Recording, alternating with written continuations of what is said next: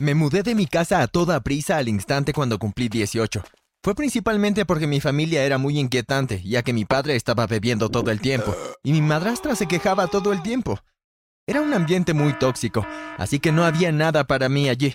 Y nadie se preocupaba por mí, así que me fui. Y como todo sucedió tan rápido, no pensé ni planeé mi seguridad financiera. Tenía un trabajo en un restaurante local, pero no pude ahorrar nada de eso porque tenía que comprar comida para la familia, y como me estaba mudando de esa ciudad, ya no podía tener ese trabajo. Así que me mudé al apartamento de un viejo amigo, todo en quiebra y sin ninguna fuente de ingresos. Pero antes de continuar con este video, presiona el botón suscribirse y activa la campana de notificación para obtener contenido más jugoso como este. Y el problema era que no era muy bueno en nada en particular, excepto en la cancha de tenis. Solía jugar eso cuando estaba en la escuela y era casi un campeón, pero dejé de jugar por la familia.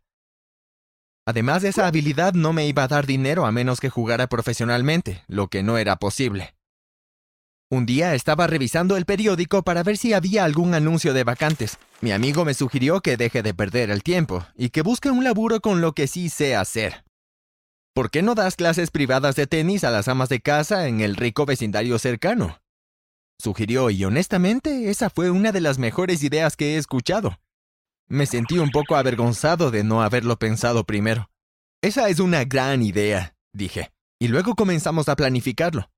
En primer lugar, imprimimos algunos carteles y volantes con mi número de contacto y lo instalamos en cafeterías y supermercados alrededor de esa área, y entregamos los volantes a algunas de las mujeres preguntando si alguien estaba buscando un entrenador personal de tenis.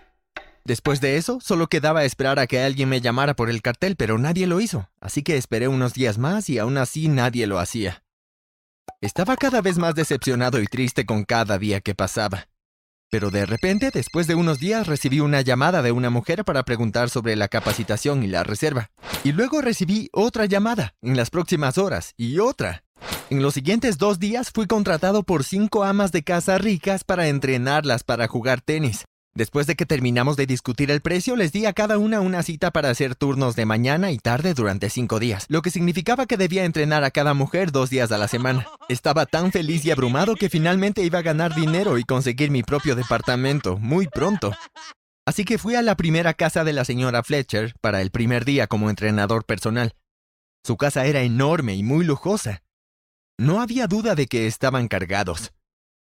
Su botella de agua debe haber sido más cara que toda mi ropa.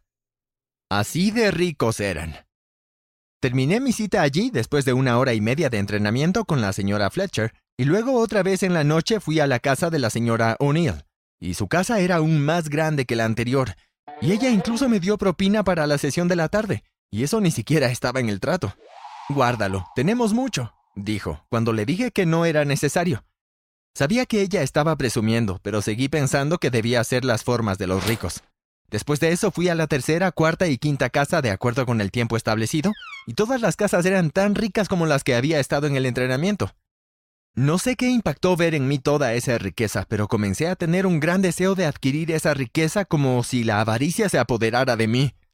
Sí, era codicioso, y pensaba que era tan injusto que tuvieran todo ese dinero, todos esos lujos que nunca había esperado presenciar, y tuve que trabajar tan duro para ganar incluso un poco. Entonces comencé a planear maneras de engañar a esas mujeres para que me dieran el dinero. Sabía que esas mujeres no tardarían mucho en caer en un acto emocional, así que decidí seguir adelante. La semana siguiente, durante el entrenamiento con la señora Fletcher, de repente fingí desmayarme en medio del juego. La señora Fletcher vino corriendo hacia mí e intentó despertarme, pero no lo hice por un par de minutos. Me di cuenta de que estaba realmente preocupada ya que podía escucharlo en su voz. Luego ella roció un poco de agua en mi cara y finalmente decidí despertar de mi falsa inconsciencia. Después de eso, ella me preguntó qué estaba mal y si me sentía bien, así que saqué una historia emocional para contarle. Tengo algún problema con el dinero, así que no he estado comiendo bien. Tal vez me debilité por eso, dije. Oh, pobre de ti, dijo, y pensó por un momento y continuó hablando. Sé que teníamos un trato que pagarte para el final de la semana, pero déjame ayudarte con algo por ahora, dijo. Así que actué como si estaba un poco incómodo, pero eso era exactamente lo que quería. Insisto, dijo, y me entregó 250 dólares solo porque se sentía mal por mí, que era casi igual a mi salario durante una semana. Estaba tan feliz, pero lo guardé. Le agradecí y me fui. Después de eso hice lo mismo con las otras cuatro mujeres y todas me dieron dinero extra. No lo podía creer, pero la señora O'Neill me dio 500 dólares, que era casi el doble de mi salario. Mi plan fue un gran éxito y funcionó a la perfección, y tenía más dinero que mi amigo en cuyo lugar estaba, y podía decir que estaba un poco celoso. Sin embargo, todavía sentía que el dinero no era suficiente y quería obtener más, mucho más que eso de ellos.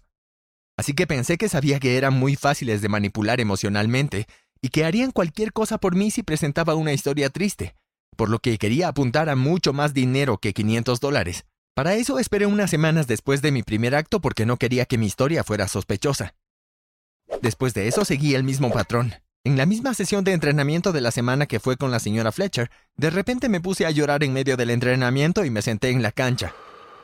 Entonces ella vino a mí y me preguntó qué estaba mal. Al principio le dije que no quería agobiarla con mi estresante vida personal, lo que la hizo querer hablar más sobre eso. Entonces le dije que mi hermana pequeña estaba en el hospital. Mi mamá me llamó esta mañana para informarme que estaba gravemente enferma. Ella es solo una adolescente y no tiene seguro médico, y no tenemos otra forma de salvarle la vida. Incluso el hospital solicita llevarla a otro lugar porque somos pobres, dije, y comencé a llorar aún más. Oh, pobrecito, dijo, después de escuchar lo que dije, pero no había terminado. No puedo salvar su vida porque no tengo dinero. He fallado como hermano mayor, agregué para hacerlo más emotivo y un poco dramático. Ella solo me miró con lástima y simpatía mientras tanto. Estaba bastante segura de que mi acto me había ganado un Oscar, si eso fuera una película. Entonces, después de un rato dejé de llorar y me tranquilicé. Entonces la señora Fletcher se levantó y me pidió que entrara con ella. En ese momento me asusté un poco pensando que tal vez ella entendió mi mentira y estaba llamando a la policía o algo así, pero no lo hizo. En cambio, me llevó a la habitación donde estaba su caja fuerte y me preguntó cuánto dinero necesitaba. Le dije que recordaba a mi madre mencionando decenas de miles. Está bien, te daré cincuenta mil dólares. Usa lo que necesites y devuelve el resto, y encontraremos alguna forma de que pagues, dijo, y me entregó los cincuenta mil dólares en efectivo. Y eso fue solo el comienzo, porque jugué la misma carta con todas las demás mujeres, y ellas también se enamoraron de mi triste historia, y me dieron 50 mil dólares cada una en efectivo para salvar la vida de mi hermana enferma que ni siquiera existía. Después de recaudar dinero de todas ellas y prometerles que pagaría de alguna manera, tenía 250 mil dólares en total. Entonces, después de recoger el último dinero, escapé de ese lugar a una ciudad lejos de allí la misma noche. Me di cuenta de que lo que comenzó como una simple estafa ahora se había convertido en un crimen, ya que no solo había tomado unos pocos dólares, sino miles de dólares engañando a las mujeres. Podían enviarme a la cárcel, pensé, y decidí hacer algo al respecto. Así que al día siguiente fui a un cirujano plástico, diciendo que quería verme más guapo.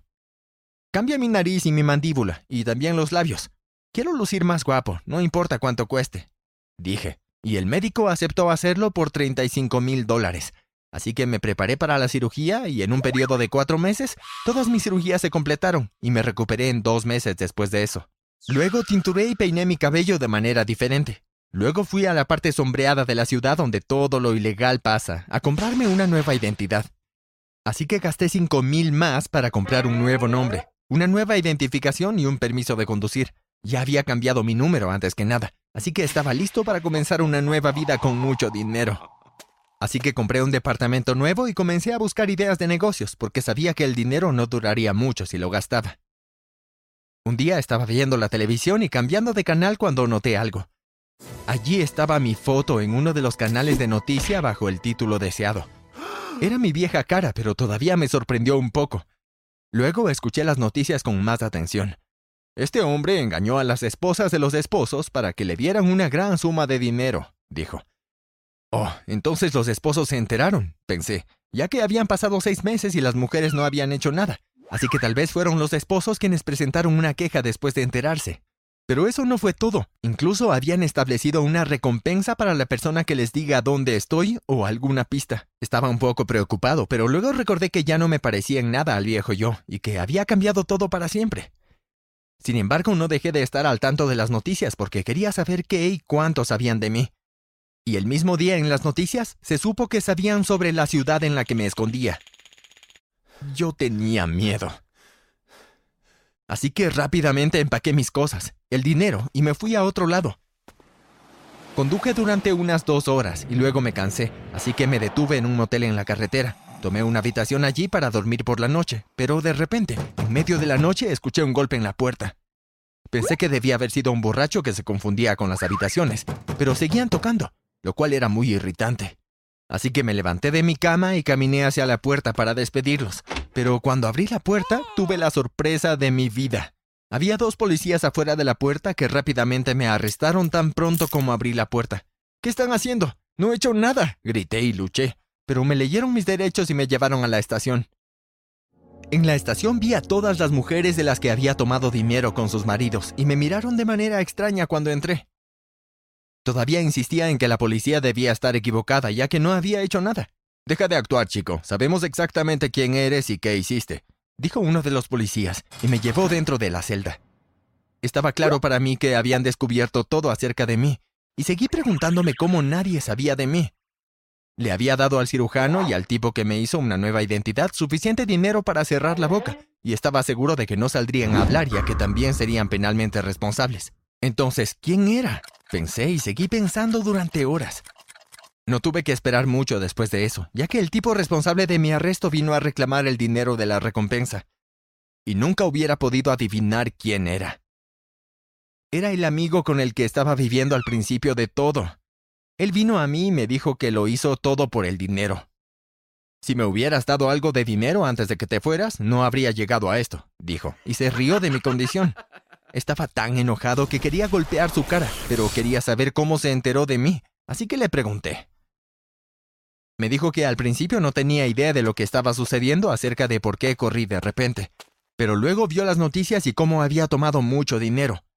Luego vio que había una recompensa por encontrarme, Así que revisó su teléfono y buscó una aplicación que habíamos usado en el pasado para compartir la ubicación, y descubrió que no había desactivado la configuración. Y así fue como descubrió todos los lugares en los que había estado durante mi huida y mi ubicación exacta. Sabía que fuiste a un cirujano plástico para obtener una nueva apariencia y una nueva identidad, así que se lo presenté a la policía y ahora estás tras las rejas, y yo tengo dinero, dijo, y se fue. Me sentí tan mal y tonto por haberme olvidado por completo de esa aplicación y de no comprar un teléfono nuevo después de haber cambiado mi número. Después de eso, la policía me hizo devolver todo lo que quedaba de dinero y fui sentenciado a cuatro años de prisión. Sin embargo, me aseguré de mantener algo de dinero escondido de forma segura hasta salir de la cárcel. Gracias por ver. ¿Alguien te ha engañado para que les des dinero? Haznos saber en los comentarios. No olvides de suscribirte y ver otros videos en el canal.